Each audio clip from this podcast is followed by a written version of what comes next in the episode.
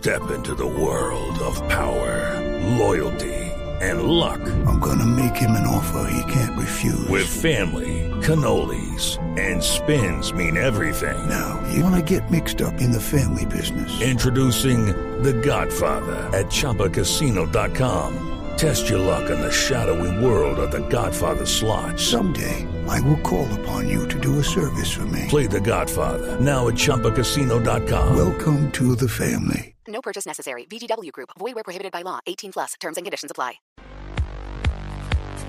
Bueno, Pani, ¿cuáles fueron los más importantes del día de hoy? Las tendencias. Espérese un minuto. Ahora sí. Mire, un tema que acaba de entrar, un tema que acaba de entrar ahorita dentro de los eh, trending topics del momento eh, es Bolillo Gómez. ¿Por qué? Eh, no, le- muy mal, muy mal con, con Nacional, con Medellín, perdón, y, y se va. Ah, Eh, caramba. la situación está muy difícil para Bolillo, todo parece indicar que lo van a sacar. Eh, él insiste en que, en que no se quiere ir así, en que no quiere irse derrotado, pero pues Bolillo, que usted que no es muy cercano al fútbol, pues recuerda como un técnico que ha sido de selección Colombia, Yo que sí ha ido soy a al mundiales. fútbol. Sí, sí. Sí. Ah, yo pensé que a usted no le gustaba mucho. Sí, sí, me gusta. Bueno, pues Bolillo lo sabrá usted, entonces es un técnico que tiene nombre, muchísimo nombre, pero sus resultados en los últimos Un años poco no son nada buenos. Salpicado por diferentes escándalos. eh, Sí, eso es extradeportivo. Pero, pues. nos- pero, pero para centrarnos en lo estrictamente deportivo, pues llevó a dos selecciones a un mundial cuando, cuando parecía imposible que fueran, Colombia y Ecuador.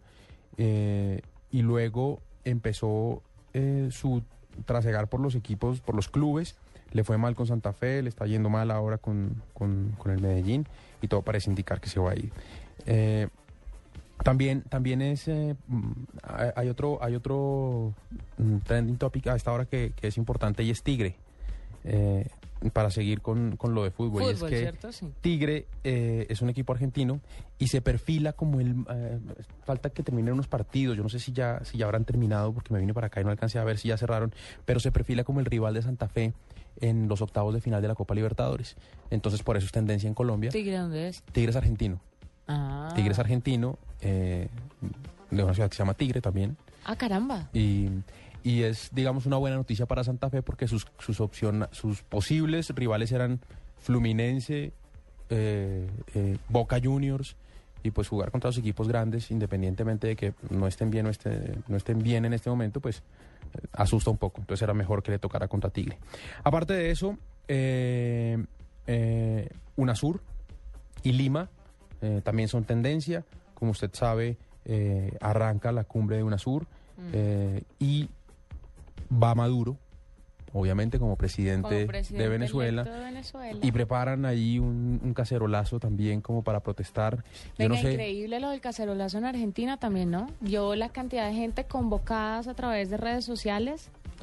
Sí, ahí tengo, o sea, ahí tengo Pero dos lecturas. O sea, me de sorprende, me sorprende cómo la gente se moviliza de esa manera para algo que no pasa en su país. Eh, yo estoy seguro que en Argentina tienen problemas muy graves, como los tenemos acá, y la gente muy preocupada por, por Chávez, que claro que nos, por Chávez no, perdón, pues por, por Maduro, que claro que nos afecta políticamente y tal, pero pues nunca los he visto tan indignados por problemas grandes que tenemos acá también. Eh, y lo otro es que no sé cómo va a ser Maduro para, para sostener esa presidencia con tanta cosa en contra. Es que ganar, ganar unas elecciones con, con 50 más un voto es bien difícil, porque Sí, es es- arrancar con la mitad del país en contra. Sí, es bien difícil, es arrancar con la mitad del país en contra, pero él tiene la otra mitad que tiene el ejército y tiene todo el gobierno. Ah, no, no, yo no digo que lo van a tumbar. Tiene el- Yo no digo que lo van a tumbar porque él tiene toda la fuerza, pero, pero fíjese lo que usted dice, le va a tocar recurrir a eso. ¿Usted imagina lo que es ahora agarrar a plomo al que quiera hacer una marcha, al que quiera hacer una protesta porque pues está No, seguramente cuidando- no agarrará plomo, pero sí mandará Duro. a la cárcel por unos días o unos Mm. cuantos. No sé qué va a pasar. Pues ojalá to- Y todo se algo- pueda llevar en paz. Y algo importante de lo que tenemos que hablar, uno de los, de los eh, trending topics del día es el Festival de los Sentidos. Eh, fue esta, esta eh, digamos, conferencia, estas charlas organizadas por el portal Quién y Qué, muy interesantes.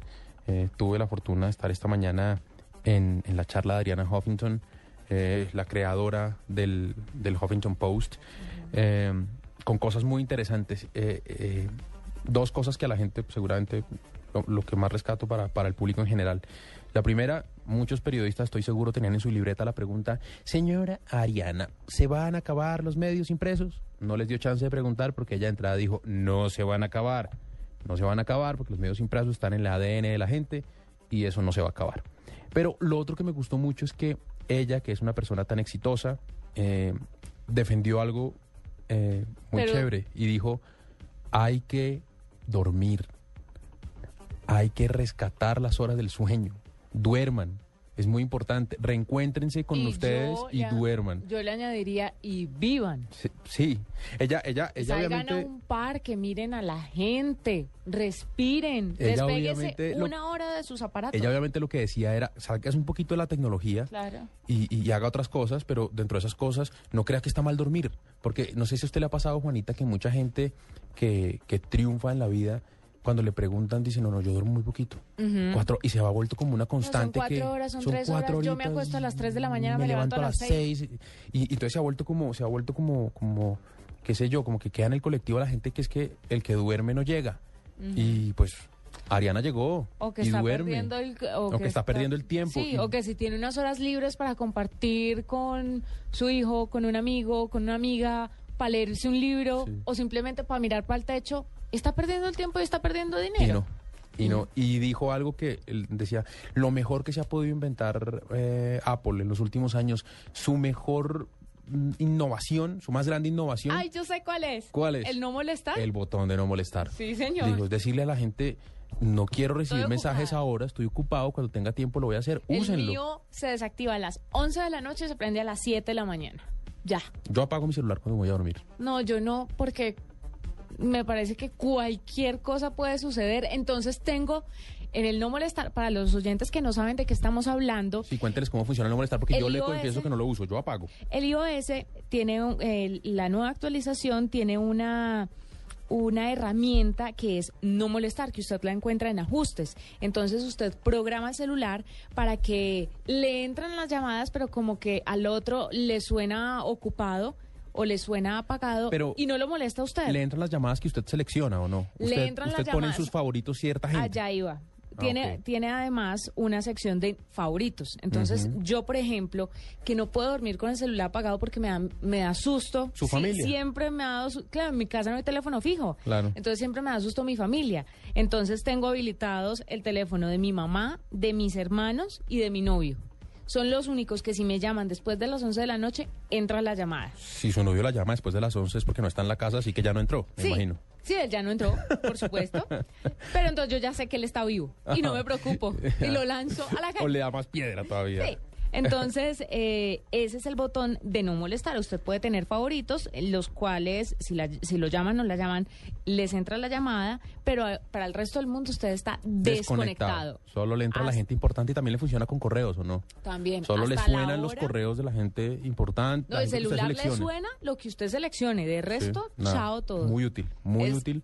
Lo mejor. Y me parece que eh, fue lo más, en- dentro de todas las cosas técnicas y periodísticas que dejó la, la charla con, con Ariana Huffington, me parece esto lo más rescatable. Eh, decir que hay que desconectarse, hay que separarse un poquito de la tecnología a veces, hay que dedicarse tiempo a uno y, y- y eso sirve también, eso sirve también para innovar, para pensar, para, para que lo, lo urgente no le quite tiempo a lo importante.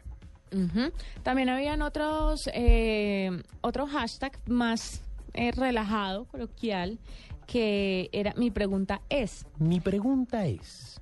Y habían preguntas como la de Juan Galindo que dice, ¿qué hay que hacer si uno ve un animal en peligro de extinción comiendo, un pla- comiendo una planta en peligro de extinción? que, que salva uno ahí. ¿La planta o el animal? Pura pregunta reina, ¿no? Sí, ¿el cuadro o el perro? ¿El cuadro o el perro? Josué Catalán dice, numeral mi pregunta es, ¿para qué crear falsas ilusiones si igual no va a pasar nada? Carita llorando. Hans dice por acá, mi pregunta es, ¿debo abrir Facebook? No, si ya no abrió Facebook, Ya no lo abro. ya no lo abra. Ya esto va en caída, ya, ya no. Arroba Mabelita dice por acá, numeral mi pregunta es, ¿yo llego tarde a todos lados o los demás llegan muy antes? Muy antes, así describió ella. No, yo creo que ya llega tarde.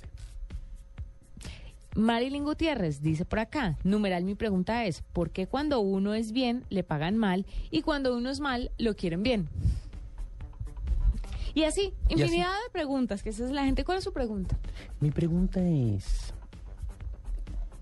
Mi pregunta es por qué todos los expresidentes saben qué hacer con el país cuando ya Son no son presidentes. Cuando son expresidentes. Sí, cuando son expresidentes. Ellos tienen clarísimo lo que toca hacer con el país, pero después de que terminan sus años de gobierno, mientras están ahí sentados, no se les ocurre, no tienen idea o no saben nada. Es como si haya que elegir a alguien que se vaya a exiliarse a España y luego vuelva. Como si esa fuera la fórmula para, para escoger un presidente. Bueno, ahí están los hashtags del día de hoy, los asuntos que fueron tendencia en Twitter en Colombia y ya vamos a lanzar el nuestro.